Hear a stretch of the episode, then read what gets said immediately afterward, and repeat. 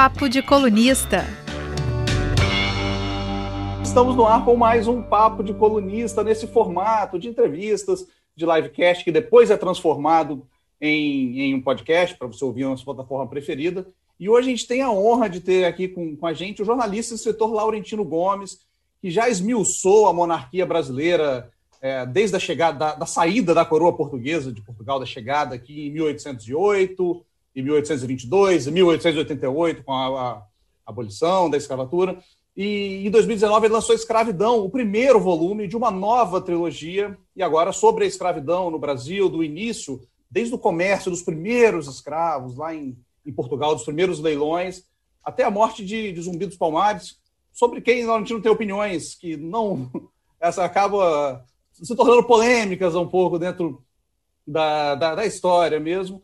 E para falar um pouco desse segundo livro da série, que está recém-lançado, está disponível, inclusive, no aplicativo, no, no, está disponível nas livrarias, também no aplicativo Esquilo, que a gente descobriu que os assinantes de Gazeta, olha só, tem, conseguem acessar, baixar o aplicativo, acessar via cadastrar o seu CPF, e vai estar tá disponível o livro lá, o Esquilo, para você ler. Eu ainda não acostumei a ler no telefone celular, eu gosto de ler no Kindle ou no papel, mas para quem gosta, ótima oportunidade de ter o livro ainda num um precinho mais em conta. Para falar com Laurentino Gomes, eu sou Rafael Braz, estão comigo os colunistas da Gazeta Beatriz Seixas.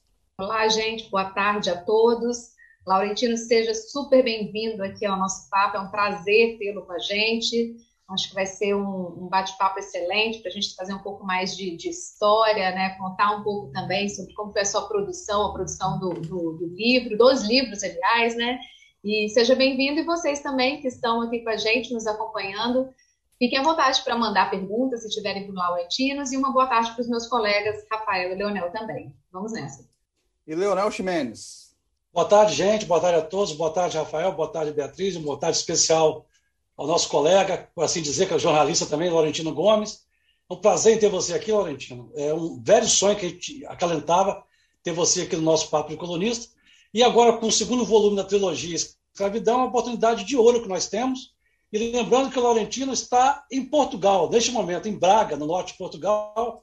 Então é um bate-papo internacional também, né? Nós aqui em Vila, Vila Velha, Vitória do Espírito Santo, e Laurentino em Portugal. Portugal que tem tudo a ver com essa história que ele vai contar aqui para a gente hoje, né? Muito obrigado pela sua participação, por ter aceitado o convite, Laurentino. Sim, eu que agradeço, viu? Assim, para mim é uma honra, né?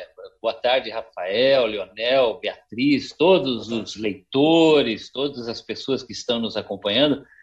Para mim é uma grande honra. Sempre fui muito bem recebido, muito bem acolhido na Gazeta, em Vitória. Então é um, é um, é um prazer estar de volta, né? Essa casa que sempre me acolheu muito bem. Antino, seguindo as tradições aqui, eu começo o papo falar um pouco do, dessa definição mesmo, que embora você escreva livros sobre a história, você já falou que não se considera um historiador, e tem até gente que existe a crítica por você escrever livros sobre esse assunto sem ser um historiador, sem ter essa formação específica. Como afinal você se define, como você gosta de ser chamado mesmo com esses livros de, de história? É, sim, eu, eu faço questão de delimitar essa fronteira. Né? Eu, eu não sou um historiador acadêmico, eu sou um jornalista. Eu tenho 45 anos de profissão, fui repórter, editor de jornais e revistas, trabalhei no Brasil inteiro e eu aprendi a fazer reportagem. Então, o que eu escrevo são livros reportagens sobre história do Brasil. Então, o meu trabalho é assim o elemento são os elementos básicos da reportagem. Né? Um repórter quando vai para a rua para apurar um assunto, uma informação nova, primeiro ele precisa se inteirar muito bem a respeito do tema a respeito do qual ele vai tratar. Então é o que eu faço. Eu mergulho inicialmente na bibliografia sobre o assunto escravidão, no caso dessa trilogia. Ou seja, eu não posso reinventar a roda, né? Eu tenho que beber naquela fonte que foi credenciada, avalizada pelo, pela, pelas mesas de tese de doutorado, é, dissertação de mestrado. Essa é a minha referência. Agora, uma, uma vez feita a leitura dos livros essenciais, eu começo a puxar outras fontes de informação que eu vou descobrindo nesse primeiro, nessa primeira incursão. E por fim eu boto o pé na estrada. Então eu vou visitar os locais em que as coisas aconteceram, porque curiosamente, mesmo depois de 300, 400, 500 anos, tem muita informação lá. Então, você ir visitar hoje um castelo que servia de entreposto de tráfico de escravos na, na África e observar as pessoas que chegam lá, as coroas de flores que são depositadas nos porões úmidos, escuros, insalubres, onde centenas de mulheres ficavam à espera da chegada do navio negreiro, muitas entravam lá grávidas, tinham filhos, amamentavam seus filhos, as crianças morriam é de uma dor, é de um sofrimento que continua vivo ainda hoje. Então é importante eu mostrar para o leitor atual que essa escravidão não é apenas um item do acervo de museu ou de um livro de história. É uma realidade presente no Brasil e no mundo do século XXI. E é interessante porque, às vezes, a, a informação está no que você vê, mas também no que você não vê. Então, por exemplo, todas as minhas andanças, eu nunca encontrei um grande Museu Nacional da Escravidão no Brasil. Tem coisas regionais importantes e tal, mas não existe um Museu Nacional da Escravidão como tem em Angola, como tem nos Estados Unidos, como tem na Inglaterra, como tem em Portugal. O que, no meu ponto de vista, é resultado de um projeto de apagamento, né? Ou seja, de, de, de, de obliterar essa memória, a memória da dor, do sofrimento, a memória africana, e trazer para o pano de, de frente, né, para o palco principal, a narrativa europeia, branca, do colonizador. E é assim que a nossa história tem sido escrita. Né? Até muito recentemente, escravidão era um não assunto em livros didáticos. Quando eu estudei, é, lá no Paraná, meio século atrás, eu mal passei pela Lei Áurea. Eu não, não, não estudei escravidão. Hoje, na condição de escritor, de jornalista, eu me dou conta que a escravidão é o assunto mais importante da história do Brasil. Não, não dá para entender, não dá para conceber, estudar e refletir e tentar tomar decisões, tirar conclusões a respeito do Brasil sem estudar a escravidão. Mas tudo isso eu diria que é fruto do meu trabalho de reportagem, né? Eu só até completando, você fala, né, que é o Aquela coisa, jornalista bom é o jornalista que está com o pé na rua mesmo, está gastando é. a sola do sapato ali também. E essa, essa opção por escrever esses capítulos de forma independente, são, são cerca de 30 capítulos, se eu não me engano. No, no, 31. No, 31, né? É. Cerca de 30, cheguei perto. e, e, eles têm um formato de reportagem mesmo, né? Então é, é, é opção jornalística mesmo, resquícios do jornalismo, jornalista em você mesmo, né? É, eu fugi, eu, eu fugi sempre que possível, né? até escrevo isso na introdução do livro, da narrativa cronológica linear. Né? Se é o século XVIII, então vamos falar de 1700, 1701, 1702, 3. Isso tornaria o livro monótono, previsível e até, eu diria, chato para o leitor mais leigo. Então, o que eu faço é um estilo mais movimentado, de surpreender o leitor. Cada capítulo é como se fosse uma grande reportagem para uma capa de revista, ou sei lá, a edição dominical da Gazeta, uma reportagem especial, né? Cada capítulo. Então o assunto se esgota em si mesmo. Eu uso as técnicas que o jornalismo me ensinou para captar e reter a atenção do leitor. Então existe uma maneira de organizar o texto, de organizar a edição, botar uma linha do tempo para que a pessoa consiga se situar no, no, na, no, no século XVIII, de que, que, período é esse, o que estava acontecendo na história da humanidade, que não necessariamente tivesse a ver com a escravidão, uma maneira de usar ilustrações, mapas, tabelas, gráficos, infografias, tudo isso são técnicas que o jornalismo desenvolveu para a gente segurar o leitor, não deixar ele embora inclusive na maneira de construir um capítulo. Então, eu diria assim que o que eu faço, em vez de uma narrativa linear, é um grande mosaico.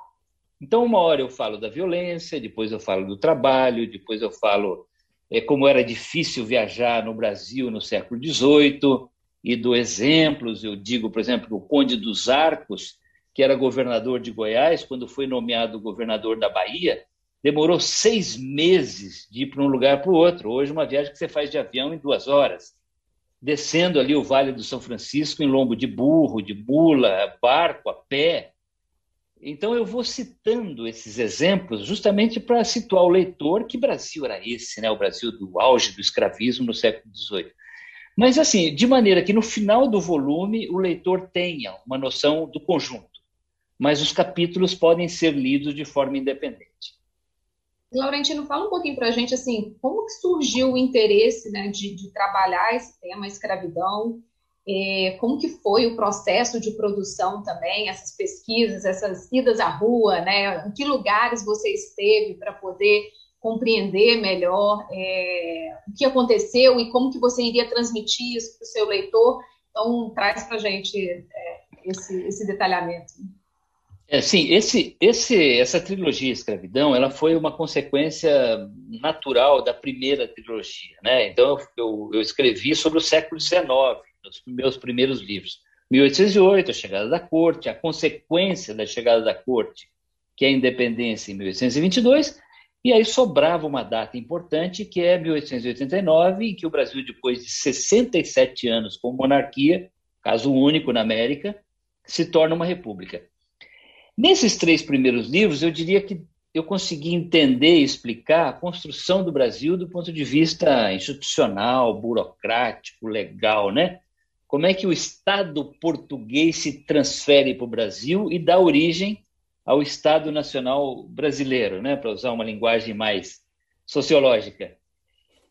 Mas ao estudar essas datas, eu percebi que para você entender o Brasil realmente numa dimensão muito mais profunda, tinha que ir à escravidão. Então, o Brasil foi o maior território escravista da América, recebeu cerca de 5 milhões de homens e mulheres escravizados ao longo de 350 anos. Antes da escravidão africana, teve a escravidão indígena, que foi tão grande, tão intensa, e matou tanta gente quanto, aliás, mais do que isso foi o, último país a acabar com o tráfico de escravos, com a Lei Eusébio de Queiroz, em 1850, e o último a acabar com a escravidão em 1888. Então, mas assim, a maneira como nós nos constituímos, a maneira como nós nos relacionamos hoje, as nossas dificuldades, a desigualdade social, as manifestações de racismo, os grandes desafios estratégicos do Brasil neste início do século XXI só podem ser entendidos olhando para a escravidão. Então, foi isso. Eu, eu, eu, li muito, li cerca de 200 livros para escrever o primeiro volume e talvez mais uns 200 para escrever o segundo. Li muito. Isso em quanto e tempo? Eu, quanto, quanto foi é, assim, foram você direcionou essa pesquisa que você iniciou até é, escrever o primeiro volume? É, até agora foram oito anos de pesquisa, né? Seis para o primeiro, mais dois agora para lançar o segundo. Então eu comecei pela África, no, até porque para estudar a escravidão no Brasil você precisa começar pela África. Aí visitei 12 países em três continentes, fui a oito países africanos, percorri a pé as rotas que os escravos faziam ali no último trecho antes de embarcar nos navios negreiros, visitei fortes, é, entrepostos de comércio de escravos, visitei museus na África, tem museus interessantes. E no segundo volume eu percorri o Brasil. Então eu fui a Quilombo, na Serra da Borborema, em Alagoas, é, fui a Terreiro de Candomblé, em Cachoeira, na Bahia, visitei engenhos de açúcar, em Pernambuco, visitei áreas de mineração de diamante e de ouro em Minas Gerais, descobri coisas interessantíssimas em Ouro Preto, por exemplo, eu descrevo, né, até publiquei um vídeo outro dia, de uma visita à igreja de Santa Efigênia, uma das joias do barroco mineiro, em Ouro Preto. Quando você entra lá, o olhar leigo acha que aquilo ali é arte europeia, né? o barroco português que foi apenas copiado em Minas Gerais. Mas se você tiver um olhar atento, um bom guia, alguém treinado, você vai descobrir que lá dentro tem muita simbologia africana. Tem uma estética africana que ficou escondida, cifrada dentro do barroco mineiro. Então tem véu de Inhansã, tem conchas marinhas de Iemanjá, tem o casco de tartaruga de Xangô, o que para mim é fascinante, né? Tem uma África brasileira que está dentro, escondida dentro do barroco mineiro. E é muito interessante, é, porque o, o, na África sempre foi um continente muito diverso, né? Um continente muito antigo em termos de civilização humana. Aliás, todos nós que estamos vivos hoje somos descendentes de africanos. Foi de lá que o ser humano saiu para ocupar o planeta. Mas o continente africano, antes da chegada dos europeus, era muito diverso, tinha milhares de línguas, de etnias, muita rivalidade. E aí acontece um fenômeno curioso que você pode observar visitando esses locais. Tem uma reconstrução de muitas Áfricas brasileiras com a escravidão no Brasil, que a rigor não existiam na África. Então, um exemplo bastante conhecido. Na África, cada orixá africano era cultuada por uma região específica, por um povo, por uma família, por uma etnia. Não existia isso que você vê hoje no terreiro de Candomblé da Bahia, um panteão de, às vezes, dezenas de orixás sendo cultuados no mesmo local, local por um mesmo grupo. Essa é uma África reconstruída no Brasil que não existia, nunca existiu no continente africano. Então isso é, para mim foi fascinante descobrir que o escravo ele embarca no navio negreiro, ele perde a sua identidade original, ele muda o nome, é obrigado às vezes a mudar de religião, ele é marcado a ferro quente, ele ganha um novo dono, mas há uma ressurreição da identidade do escravo no Brasil. E essa ressurreição se dá pelo encontro de Áfricas que não tinham contato no continente original, né? Um africano de Angola provavelmente jamais se encontraria com um africano da Guiné-Bissau se não fosse o tráfico negreiro.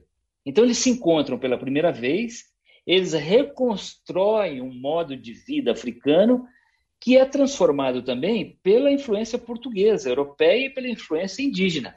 Isso é muito interessante.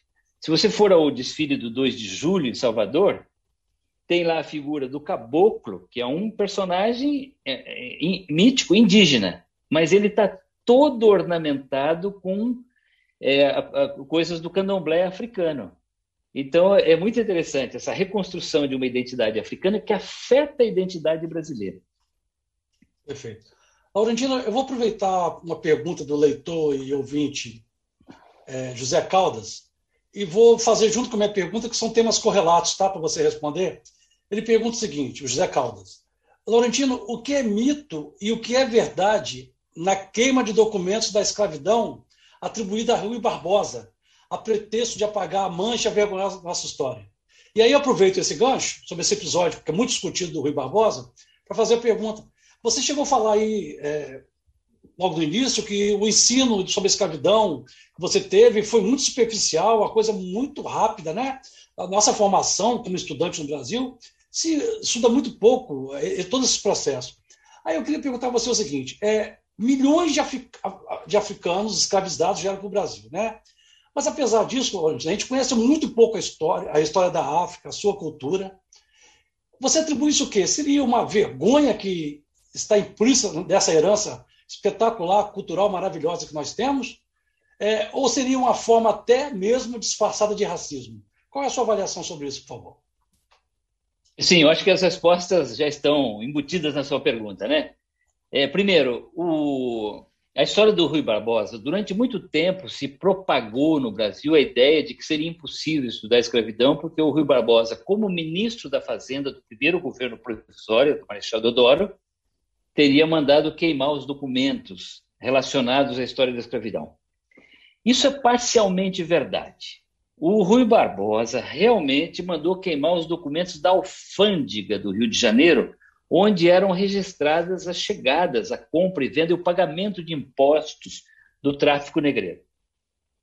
Mas sobrou muito documento, que hoje está sendo estudado de forma muito vigorosa pelos historiadores brasileiros. Então, tem certidão de batismo, certidão de casamento, certidão de óbito, tem inquérito policial, tem registros de compra e venda registrados em cartórios, é, escravos que eram dados como herança, que eram dados como penhora em troca de empréstimos, tem inquéritos da, da Inquisição portuguesa registrados na Torre do Tombo, em Lisboa, onde aparece depoimento de escravos contando a sua própria história. Então, não é verdade que o gesto de Rui Barbosa inviabilizou o estudo da escravidão.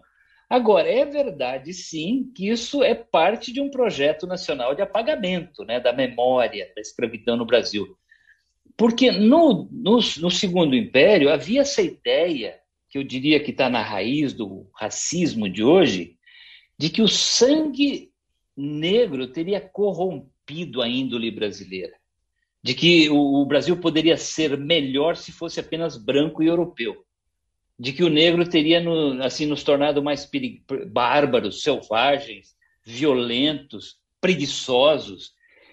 Essa é uma ideia que está lá na origem do, da ideologia racista, né? Isso defendida no século XVI, XVII, a ideia de que o negro era inferior bárbaro, selvagem, pagão, gentil, e que, portanto, a melhor coisa que poderia acontecer com um africano seria embarcar no navio negreiro para vir se incorporar supostamente avançada civilização portuguesa e católica dos trópicos. Tem um famoso sermão do padre Antônio Vieira para a Irmandade do Rosário, no Recôncavo Baiano, que ele fala isso, que os escravos deveriam agradecer a Nossa Senhora do Rosário pela oportunidade de ter vindo para o Brasil. E isso está também na raiz do racismo de hoje, né? A ideia de que, primeiro, essa memória é ruim, tem que ser apagada, especialmente a memória negra, a memória africana, de que o Brasil ideal é o Brasil branco, o Brasil europeu. Isso se reflete, até muito recentemente, nos livros didáticos, que narram uma história da perspectiva do colonizador, como se os africanos fossem personagens secundários subservientes, submissos. Eles fossem caudatários da história principal, que é uma história europeia e branca. Aí, quando você vai estudar, você vê que não é bem isso.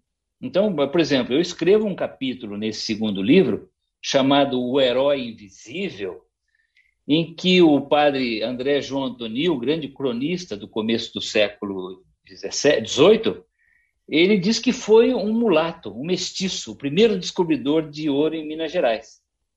Quando a história diz que foram os bandeirantes, né? Brancos colonizadores. E aí é interessante porque quando você vai estudar, você percebe que a, o tráfico de africanos não era apenas de commodities, mercadorias que eram valorizadas apenas pela, pelo seu vigor físico, pela força dos seus músculos.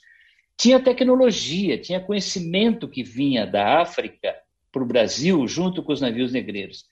Então, da África chegou o conhecimento do cultivo de arroz e os escravos que vinham da Guiné-Bissau, onde já se cultivava arroz, foram para o Vale do Mearim, no Maranhão, que até hoje é a região produtora de arroz. Tinha escravos especializados em pecuária, que foram para o interior do Piauí, do Ceará, da Bahia, ou lá nas charqueadas do Rio Grande do Sul. Tinha escravos especializados em metalurgia, em pesca, e especialmente o chamado escravo mina, que não por acaso vinha das regiões produtoras de ouro, na região de Gana e Togo e Costa do Marfim, e que eram muito valorizados, porque os portugueses sabiam produzir açúcar, mas não sabiam fazer mineração de ouro e diamante. Esse conhecimento veio da África. E essa é uma discussão muito grande hoje, né, a respeito de protagonismo. Quem é que construiu a história do Brasil? esse Brasil, a memória do Brasil, pertence a quem? Então, assim, se você considera que o escravo foi meramente acessório, uma mercadoria como outra qualquer, ele não construiu história. Mas se você considera que veio tecnologia, veio conhecimento e que isso enriqueceu o Brasil, ele é mais protagonista, ou talvez tão grande protagonista quanto os portugueses. E eu acho que essa é uma grande reflexão que se faz hoje, né? E, Laurentina, assim, até você já citou né, em outras entrevistas, em outras ocasiões, falando que, infelizmente, né, a, a história da escravidão é contada por brancos. Como, como é, a gente entendeu o que aconteceu séculos atrás, né, como é, é, saber o que, que de fato é verdade ou que tem uma, um relato pelo viés branco, pelo viés europeu, e, e reunir isso né, de forma a apresentar para a gente entender os fatos como eles foram, o quanto isso prejudica a narrativa, né? E, e, e, também o entendimento que nós temos enquanto sociedade do que foi ou não, do que foi a escravidão. É, eu diria, Beatriz, que isso é meio que inevitável. Né? A história de qualquer país geralmente é contada mais pelo viés de quem dominou, de quem deteve o poder, de quem deteve a prerrogativa de construir e narrar essa história. Hoje, por exemplo, nos Estados Unidos tem uma discussão enorme né, sobre as estátuas dos confederados, sobre a herança escravista. Isso lá é uma guerra cultural em andamento. Isso acontece também no Brasil. Então, assim, claro, a história da escravidão é majoritariamente contada pelos documentos brancos, relatos, sermões de jesuítas, ensaios filosóficos, é, tratados escritos por fazendeiros a respeito de como de como é, zelar pela sua propriedade, como surrar um negro com 50 chibatadas por dia para ele não se tornar inútil do ponto de vista do trabalho. Ou seja, tem muita documentação branca, pouquíssima coisa a, a partir do, do, dos próprios africanos ou seus descendentes. Por exemplo, existe uma única biografia escrita por um africano escravizado no Brasil, que é um homem chamado Baquaquá. Ele saiu lá do, da atual República do Benin, foi para Pernambuco, depois para o Rio de Janeiro, em seguida acompanhou seu senhor até Nova York, acompanhando uma carga de mercadorias. Lá ele fugiu e se tornou abolicionista, foi abrigado pelo, pelo movimento abolicionista, escreveu uma biografia. É a única biografia conhecida de um escravo que tenha passado pelo Brasil.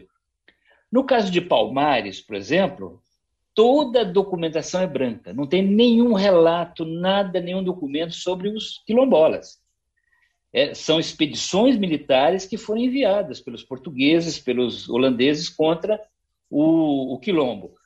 O que não impede que a gente estuda e reflita essa história, desde que eu seja transparente com o meu leitor e explique esta circunstância, né?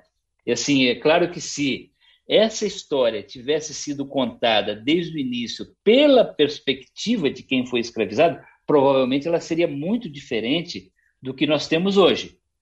Mas eu acho que assim, é preciso ficar muito atento, né? Hoje existe uma grande discussão no Brasil, tem autores negros que estão refazendo essa narrativa, essa interpretação. E o que eu preciso, na condição de um homem branco escrevendo sobre história negra e escravidão no Brasil, é ter o olhar atento quando eu não consigo desempatar, né? O, logo no começo, o Rafael citou o caso de Zumbi.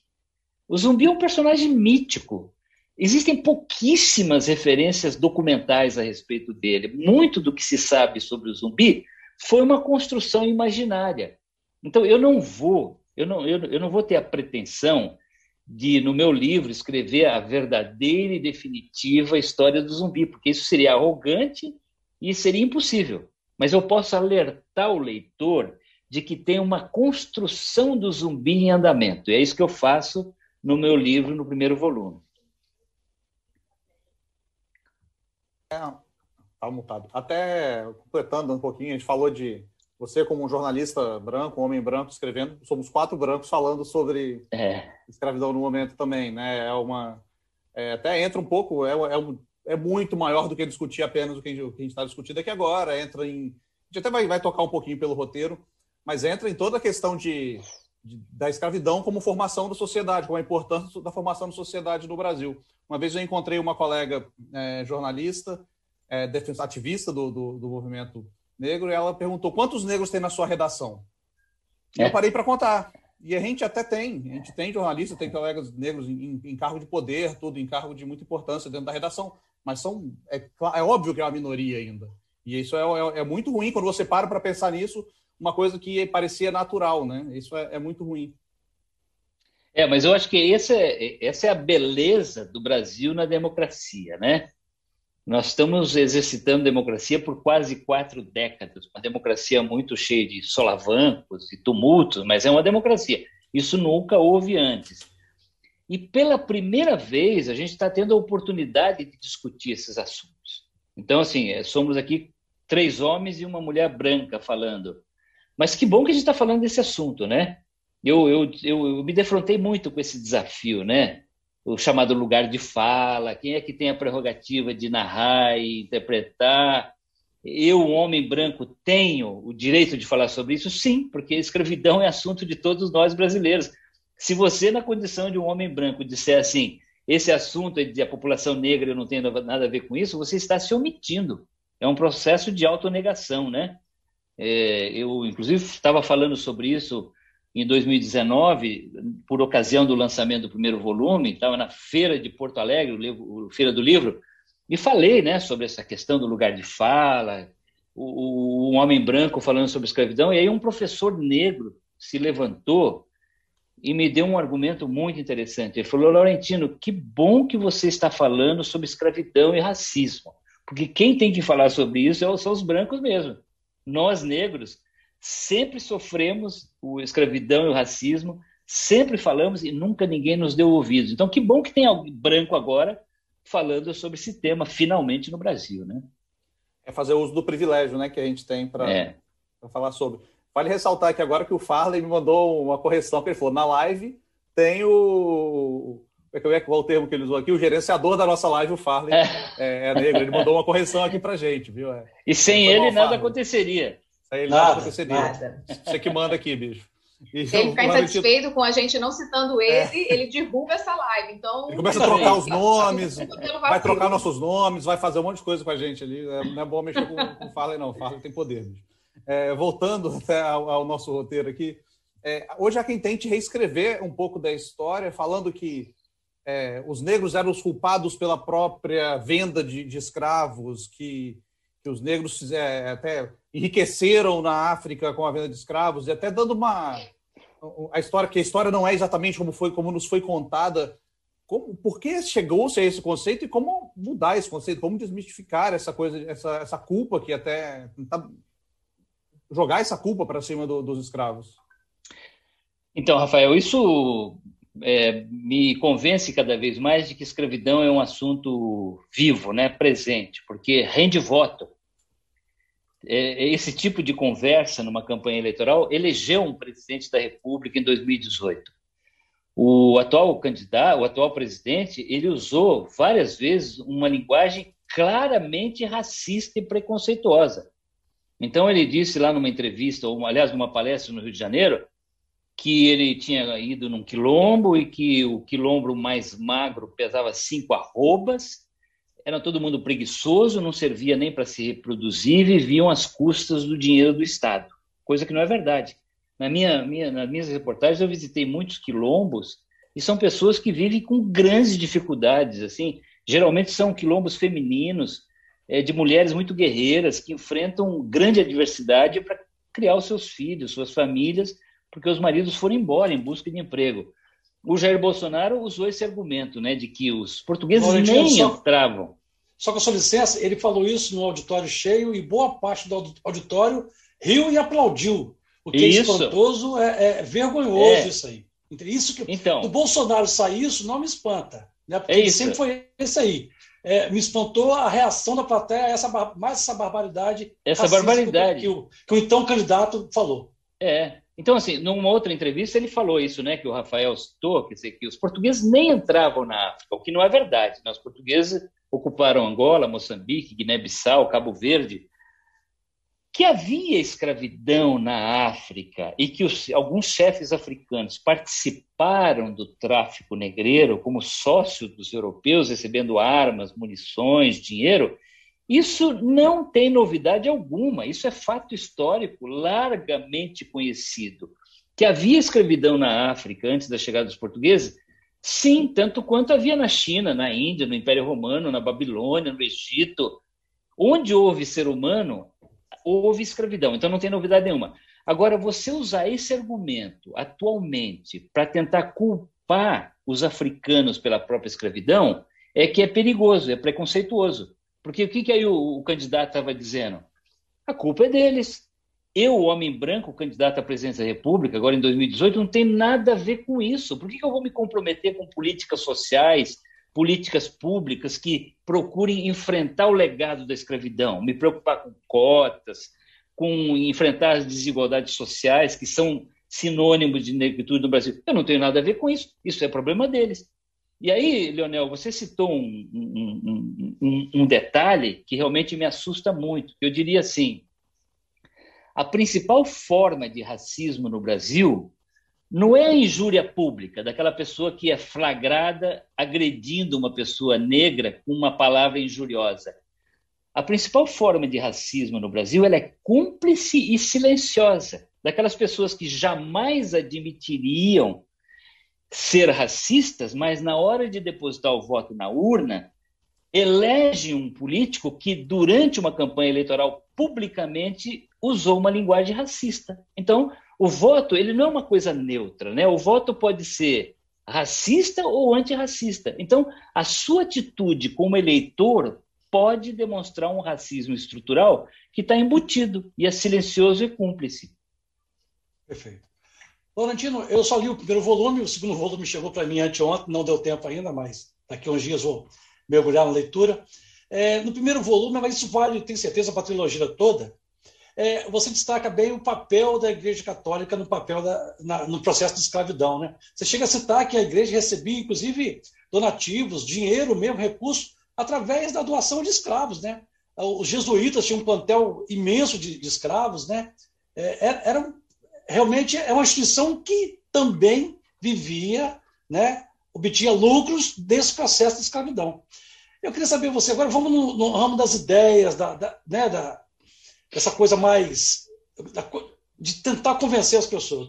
Você acha que sem um aval da Igreja Católica, desde o primeiro momento, a, a, a, escravidão no Brasil teria durado 350 anos, foi o último país que libertou os escravos, se a igreja tivesse tido uma postura de combatividade, sabe, de oposição a esse processo escandaloso, desumano, você acha, tudo bem que os valores de, de, eram de outra época, mas de qualquer forma você já chegou a citar isso, que não dá para aceitar uma instituição que, que se, se diz que vem de Jesus Cristo, aceitar um processo tão degradante, desumano como a escravidão. Você acha que sem esse aval da Igreja Católica no Brasil, que era tão forte, a escravidão teria sobrevivido, teria tanto poder durante tanto tempo? É, não, não, eu acho que a igreja participou, foi cúmplice com a escravidão, né? Claro que o Papa João Paulo II Sim. uma vez foi à ilha de Goréia, no Senegal, e pediu perdão pela participação do, do, do, dos católicos no, no tráfico negreiro. Eu acho um bom começo, porque o perdão é o primeiro passo para a reconciliação, né? Se a gente não tiver condições de pedir perdão pelo, pelo que acontece, nunca vai haver reconciliação possível. Agora, tem uma contradição, né? porque a escravidão nasceu mediante as bulas papais que davam ao rei de Portugal a prerrogativa de fazer as grandes navegações, ocupar os territórios africanos, converter os seus habitantes e escravizá-los sempre que necessário. Isso é uma, uma coisa que foi. Isso aparece nas bulas papais. Nos sermões e ensaios de padres jesuítas, aparece essa ideia de que era uma cruzada evangélica, uma cruzada religiosa à escravidão, de que não era apenas um, um empreendimento mercantil, era também uma forma de catequizar, evangelizar e conquistar essa multidão de bárbaros, selvagens e gentios, segundo a linguagem da época, para para a igreja. A igreja participou, inclusive, financeiramente. Então, você citou bem, o Colégio dos Jesuítas em Angola, por exemplo, recebia escravo como dízimo, pago pelos seus fiéis. A Companhia de Jesus exportava esses escravos para o Colégio dos Jesuítas em Olinda, em Salvador, porque tinha isenção de impostos, e essa era uma das principais fontes de renda a revenda desses escravos para os senhores de engenho da Zona da Mata de Pernambuco e do Recôncavo Baiano. E aí tem uma discussão interessante. Assim, na época, a escravidão era um fato normal da vida, né? Todo mundo aceitava desde que você não fosse escravo. Então, seria um anacronismo você hoje julgar a igreja pela participação na escravidão. Se todo mundo tinha escravo e aceitava a escravidão, por que a igreja não poderia participar? Em termos, porque tem uma contradição insolúvel entre o cativeiro, a violência contra o escravo e o evangelho do perdão, da misericórdia, do acolhimento, o evangelho do reino de Deus. Essa contradição é insolúvel, ela não, não tem jeito. E realmente a igreja participou, como também existem vários estudos, de que a igreja no Brasil funcionou como um mecanismo de controle social do escravo nas irmandades religiosas, ele participava, tinha as irmandades negras de Nossa Senhora do Rosário, de São Jorge, de Santa Efigênia. Era uma maneira de inserir o escravo na sociedade colonial de maneira que ele não se rebelasse, ele não fugisse, ele não pegasse em armas. Então, é, a igreja funcionou também como um mecanismo de controle do sistema escravista. Agora, eu acho que tudo isso é uma discussão muito boa hoje, porque nós estamos falando de perdão, né? Então, assim, acho que todos nós que somos descendentes de colonizadores deveríamos ter uma atitude de reconciliação, de pedido de perdão. E eu acho que os países deveriam, inclusive, formalmente fazer isso. É, até aproveitando aqui, Laurentino, um pouco, não é necessariamente ligado, não, mas tem a pergunta do, do, do Jordani, colega nosso, jornalista também, que perguntou se, na sua opinião, o, o fim, o fim da escravidão, até entre aspas, contribuiu para a queda do, do Império Português e se tem como fazer uma relação com é, esse movimento que hoje que pede a volta do Império, o movimento monarquista recém-instaurado novamente no Brasil. Eu acho que o movimento monarquista no Brasil é uma excentricidade, né? uma coisa exótica, eu acho que não vai para lugar nenhum, não consigo imaginar o Brasil voltando a ser monarquia. Mas é interessante que essa ideia da monarquia ela renasce sempre em momentos de crise, de dificuldades, que é uma coisa meio freudiana. Assim, nós brasileiros não conseguimos cuidar de nós mesmos votando de forma responsável na urna, então vamos chamar um pai, vamos chamar o Dom Pedro II, um general, um ditador para conduzir os nossos destinos, né? Eu acho que isso está muito na, na ideia do, dessa nostalgia monárquica, a ideia de que o Brasil precisa ser tutelado precisa ser organizado, porque nós brasileiros não conseguimos enfrentar os nossos próprios dilemas por nossa própria conta. Agora, é verdade, sim, que a queda da monarquia teve relação direta com o fim da escravidão, porque em 1821-22 nasceu um pacto entre o trono brasileiro e a aristocracia rural escravista. Um apoiava o outro e um não mexia nos interesses do outro.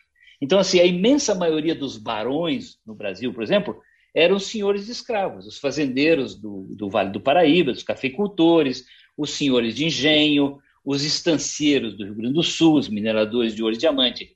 Esse é um pacto que surge em 1821. Havia muito medo no Brasil na época da independência. Medo de que, se o Brasil optasse pela via republicana, como na América Espanhola, os caciques regionais entrariam em guerra entre si. E o Brasil poderia se fragmentar em três, quatro países independentes. Mas aí tinha um medo maior ainda, que era o medo de uma guerra étnica, porque, na hipótese de uma guerra civil republicana, os chefes políticos regionais teriam que armar os seus escravos para lutar entre si. Esses escravos armados, imbuídos das ideias é, liberais e revolucionárias que chegavam da Europa, dos Estados Unidos, poderiam reivindicar a liberdade e talvez promover um banho de sangue, como aconteceu no Haiti, em 1792. No calor da Revolução Francesa, os brancos começaram a lutar entre si no Haiti, antiga ilha de São Domingos, e os escravos viram ali uma oportunidade e destruíram, houve um, um assim, trucidaram os brancos. Então, na época do, da independência, tinha esse medo do haitiísmo, de uma bomba social resultando da escravidão, porque os escravos eram maioria. Diante desse clima de medo, a aristocracia escravista optou por um caminho conservador. Se juntou ao redor do herdeiro da coroa portuguesa, o futuro imperador Pedro I, rompeu os vínculos com Portugal, mas não mexeu em nada. Não promoveu reforma agrária, não promoveu educação, não acabou com o tráfico negreiro, não acabou com a escravidão. É esse pacto que explica a permanência da monarquia no Brasil por 67 anos. E não é à toa que, no momento em que o Império Brasileiro, pressionado pela Inglaterra e pela campanha abolicionista dentro do próprio Brasil, promove a Lei Áurea, no ano seguinte o edifício desaba, o Império implode, né? Por quê? Porque o pacto se rompeu. Então, sim, para entender a proclamação da República, o fim do Império, é preciso estudar a escravidão e essa relação íntima entre a monarquia brasileira e a aristocracia rural escravista. Laurentino, trazendo um pouco é, a discussão né, para os dias atuais e todos os resquícios da escravidão, toda essa relação, É, você já citou em, em, outros momentos ser favorável à, à política de cotas né, raciais. É, eu queria entender por que, que você é, considera esse, essa, essa política importante e se é uma forma né, de, de reparar é, todo, todo o mal, todo, todos os problemas que, que nós né, é, causamos ao, aos negros, como que isso pode ajudar a reverter um pouco da situação é, é, que a gente ainda tem de, de, preconceito e de falta de oportunidades no país. É, sim, Beatriz, eu acho assim, política pública, por natureza, é uma coisa polêmica, né? Qualquer política pública, como ela é voltada para um grupo e não outro, inclui a, a transferência de recursos e atenções do Estado para um determinado grupo e não outro, é polêmica. Mas no caso das cotas, especialmente, porque mexe em estruturas de poder, de riqueza, de distribuição de recursos do Estado consolidadas há muitos séculos. Mas eu sou a favor, eu sou a favor por duas razões principais. A primeira é que é muito simbólico. O Brasil que abandonou a sua população afrodescendente à própria sorte em 1888 não fez essa segunda abolição, distribuindo, é, dando educação, saúde, terra, é, renda, oportunidades, é a primeira vez que o Brasil, num ambiente de democracia, toma alguma medida para enfrentar o legado da escravidão. Então, até pelo seu caráter simbólico, a política de cotas tem que ser apoiada. A segunda razão é que a política de cotas está dando resultado.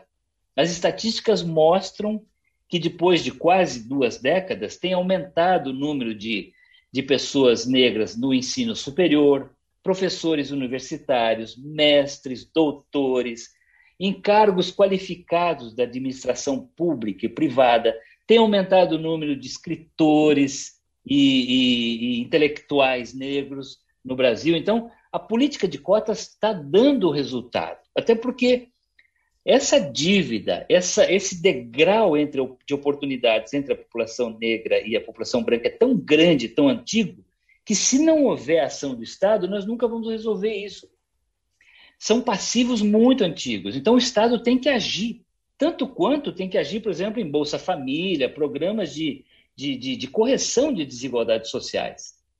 Agora, eu diria o seguinte: a política de cotas ela não é uma solução definitiva, ela é um paliativo. Uhum. Ela tenta corrigir no meio um problema que está lá na base, quando as crianças, os adolescentes, não tiveram a condição de ter as mesmas oportunidades no início. Então, assim, é muito, é muito interessante você falar de, de, é, de meritocracia. É, assim, se o meu filho teve boa escola, boa moradia, boa saúde, tudo, assim, as, todas as condições ideais para começar bem na vida. Agora, vai falar de meritocracia para uma família que mora numa favela, numa comunidade carente do Rio de Janeiro, e que não teve nada disso.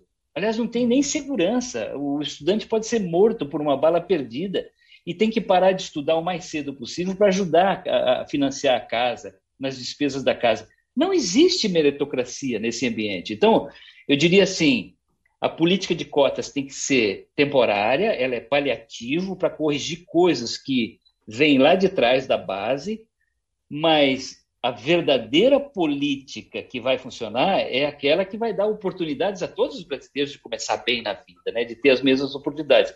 Porque se daqui a 500 anos a gente tiver política de cotas, significa que o Brasil deu muito errado, uhum. porque ele não vai ter propiciado oportunidades a toda a sua população.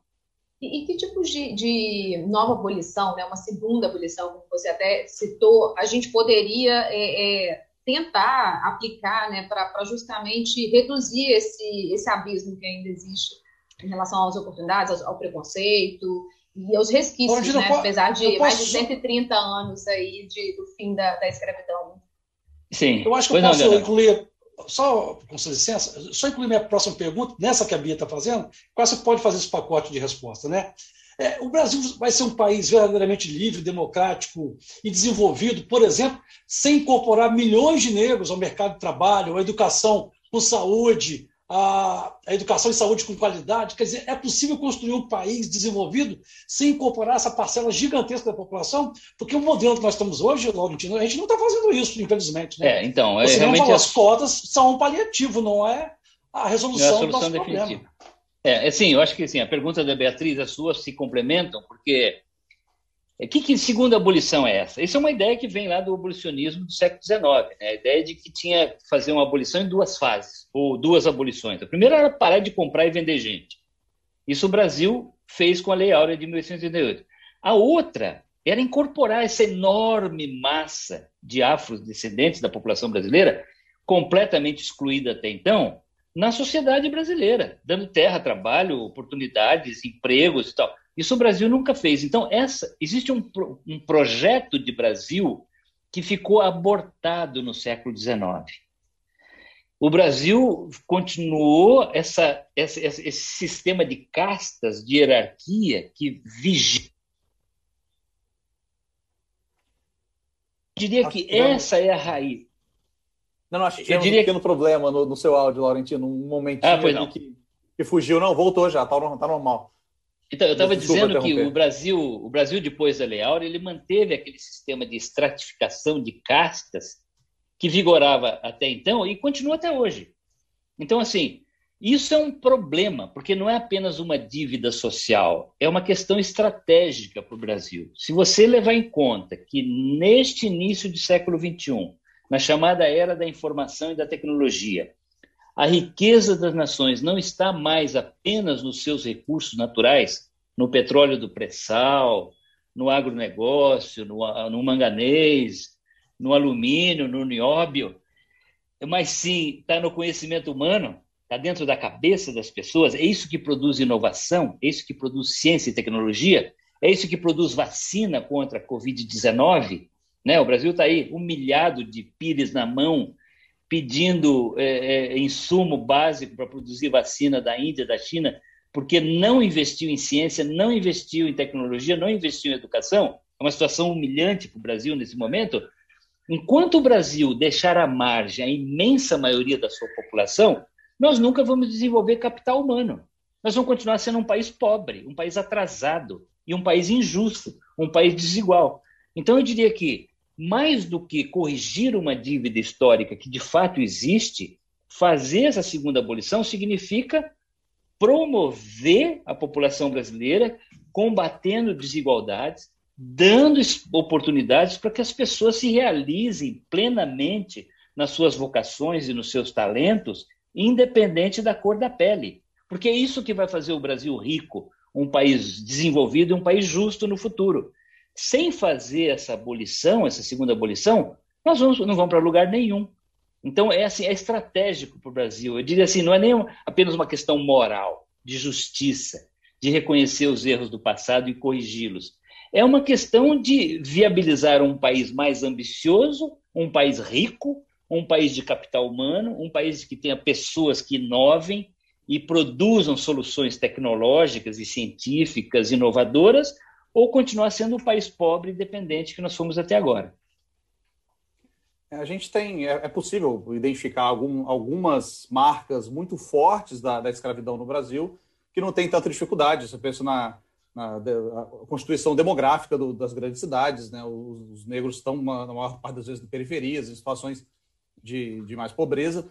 Mas a gente também tem alguns, algumas, alguns resquícios dessa escravidão mais escondidos, umas coisas que talvez passem despercebidas. Eu lembro uma vez que eu conversei com um amigo é, americano que achava um, um absurdo o conceito da empregada doméstica que a gente tinha no Brasil, muito nos, até os anos 80, de a pessoa que mora em casa, que você a gente considera da família e que ganha pouco e está ali para fazer o que você quiser o dia inteiro à sua disposição. Ele considerava absurdo esse conceito. Né? É, um, é, um, é um desses resquícios que a gente a gente absorveu e nem, nem sequer percebeu? É, eu acho que sim. O, o famoso quartinho de empregada ele é um resquício da senzala, né? É, eu entendo que as pessoas precisem de trabalho e contratar, e, mas assim ele, ele, ele, ele é um indicador de relações escravistas que permanecem entre nós, né? Um tempo atrás aí uma influenciadora da internet foi para os Estados Unidos e publicou um vídeo dizendo que lá era tudo muito caro é que ela não conseguia empregada e que no Brasil que era bom porque o salário era baixo e tinha muita gente para trabalhar na casa dela. É um tipo de mentalidade escravista, né? Como eu acho, por exemplo, que, por exemplo, as prisões brasileiras, a imensa maioria da população carcerária no Brasil é negra, é como se fosse porão de navio negreiro. As condições lá são muito semelhantes. Então, acho que assim, nas relações de trabalho, nas relações individuais, na maneira como nós nos comportamos em público, o racismo é uma coisa tão enfronhada na nossa maneira de ser que às vezes é instintivo. Você andando por uma calçada à noite, na penumbra, vem um garoto negro da outra direção, você instintivamente muda de calçada porque a ideologia escravista diz que o negro é perigoso, é imprevisível, pode ser violento. É, é não Então, assim, é muito interessante isso, porque exige, portanto, de nós uma grande atenção, um grande respeito por essa discussão, uma grande, assim, é, e torcer para que essa discussão se aprofunde e continue, porque isso vai nos fazer um povo melhor do que nós somos hoje. Só emendando aqui, antes de seguir, Leonel, é, você falou da população carcerária. Nos Estados Unidos, se for outro país também ter, tiveram muita é, mão de obra escrava, a maior parte da população carcerária também é formada por negros. Né? Tem, tem uma pesquisa que eu estava tentando pesquisar aqui, eu não achei exatamente de quando é, que falava que tem, os Estados Unidos tinham mais negros presos hoje do que escravizados é, na, na, época da escravidão, que é, é, é, só que não é um problema só nosso, né? O nosso tem as nossas particularidades que estão vou fazer do jabá novamente, ao gancho. As particularidades que estão escritas em Escravidão, livro de Laurentino Gomes, e chega agora ao seu segundo volume, que você pode encontrar nas livrarias e também no aplicativo lá no, no Esquilo, que o assinante da Gazeta tem acesso, só baixar no, no, no é. seu smartphone favorito aí. Mas, Laurentino, estamos seguindo para o fim, eu interrompi o roteiro e pode seguir, Daniel. Tranquilo. É, Laurentino, só agora uma pergunta sobre o seu futuro, né, como é, jornalista e, escritor. É, primeira pergunta, o terceiro volume está previsto para sair quando, tá? E outra coisa, você já tem um outro projeto editorial em vista já, depois do... Porque você é um cara que né, não, não sossega, né? Você está trabalhando em livros, está pensando lá na frente. Você é um jornalista que virou escritor, né? Que se dedicou a essa atividade maravilhosa. E você já tem algum projeto editorial, de pesquisa, de reportagem em vista depois de publicar o terceiro volume da trilogia? É, eu tenho algumas ideias, Leonel, mas assim, eu queria baixar a bola, viu? Estou agora com 65 anos, já trabalho há meio século e eh, tenho uma netinha de um ano e meio, então quero dar mais atenção à família, né? A gente trabalha muito, né? Vocês são jornalistas, sabem muito bem o que eu estou falando. É, mas eu tenho assim, primeiro terminar o segundo volume, que vai ser lançado o ano que vem. E depois, o, o, terceiro volume, né? E depois tem algumas ideias. Eu, assim, à medida que eu vou pesquisando, eu preciso ser muito seletivo para eh, contar uma história, mas não demais, para não esgotar o assunto e afastar o leitor que às vezes poderiam achar excessivo. Então, ficam sobrando os retalhos para trás. E aí tem coisas muito interessantes, biografias, episódios. É isso que eu pergunto. Biografia, é... você, você fala sobre períodos históricos até agora. Biografia, é. alguns personagens que nós, que nós, temos. Você não pensou, não tem ninguém em vista, nenhum, tenho, nenhum personagem? Não, tenho, tenho. Assim, são biografias que já foram feitas, mas eu acho que sempre podem ser revisitadas. Né? Um José Bonifácio de Andrade Silva, um Luiz Gama. É, são personagens fascinantes, né? E é uma história que sempre merece ser revisitada por uma narrativa diferente. Tem episódios interessantes, pouco conhecidos, por exemplo, a Guerra do Contestado, lá no meu estado, no Paraná, né? Foi uma guerra enorme, do tamanho de Canudos e pouco conhecida pelos brasileiros. Mas, assim, eu primeiro agora preciso terminar de escrever o terceiro, terceiro volume. Eu já me comprometi, não posso falhar agora, né? Depois eu vou pensar nos outros, nos outros projetos. Perfeito. Gente, é isso. Chegamos ao fim de mais um Papo de Colunista, que o tempo voou aqui. Foi muito, muito bacana ter a honra de conversar com, com o Laurentino. O Jordani, que mandou uma pergunta para a gente, estava todo emocionado. Nossa, eu, mandou mensagem aqui. O Laurentino me respondeu. Eu falei, ah, pode, aqui é... estamos entre colegas, somos todos jornalistas, estamos entre iguais. Então, eu queria agradecer, Laurentino, pela disponibilidade de, de falar com a gente aí de Braga, em Portugal e pela explicação toda, pela, pelo papo mesmo, que foi muito bacana. E a palavra é sua, se quiser encerrar, falar alguma coisa, o microfone é seu. É, sim, eu primeiro queria agradecer, né? Eu gostei demais, vocês foram ótimos, o nosso bate-papo realmente foi profundo sem ser chato, né? Acho que foi bom. É, queria deixar uma mensagem de esperança, que as pessoas não, não percam a esperança no Brasil, apesar das dificuldades, das dores e do sofrimento no país. Vale a pena continuar sonhando com um país melhor.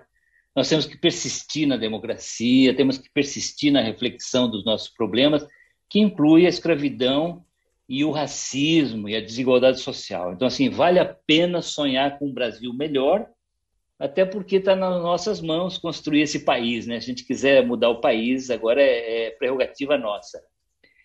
E é isso, queria agradecer e torcer para que essa epidemia passe logo, para eu encontrar vocês pessoalmente ao redor de uma muqueca capixaba com oh, uma boa cerveja, uma boa cerveja gelada no centro da mesa. Está convidadíssimo, então, para vir aqui. Ok. Convite feito. obrigado, então é isso, gente. Muito obrigado. Convidado, obrigado. Obrigado. Muito obrigado. Tchau. O papo tá, vai ficar disponível no YouTube de A Gazeta, no Facebook de A Gazeta. Como a gente já falou, vai virar um podcast que você pode ouvir na sua plataforma de escolha. E o livro do Laurentino Escravidão, assim como os outros, a trilogia anterior, também está disponível nas livrarias. Quem quiser conferir, é só, só buscar os livros que são muito legais. Eu li a primeira trilogia, não li a segunda ainda, estou ansioso, tenho que correr atrás disso. Eu vou adotar essa, essa, essa esse adjetivo que o Laurentino deu para gente aqui, profundo sem ser chato. Eu vou botar na minha, é. na minha biografia isso também. O, pa, o Papo de Colunista vai ter um novo, novo slogan agora é. e a gente batido com o Laurentino. Laurentino, mais uma vez, muito, muito bem, obrigado. Gente. Tá. Muito obrigado. Um, prazer, um abraço aos, obrigado. Um abraço, um abraço aos colegas. Tá, obrigado pelo convite. Que participou tchau. Com, com, a gente. Obrigada, gente. Boa tarde. Semana que, vem tem, tchau, tchau. semana que vem tem mais papo tchau. de colunista, hein? Fiquem ligados aqui em A Gazeta, que semana que vem a gente volta com, com mais. Valeu, gente.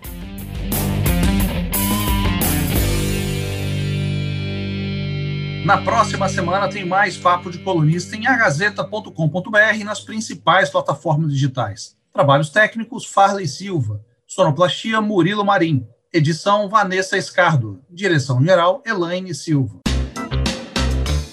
Papo de colunista.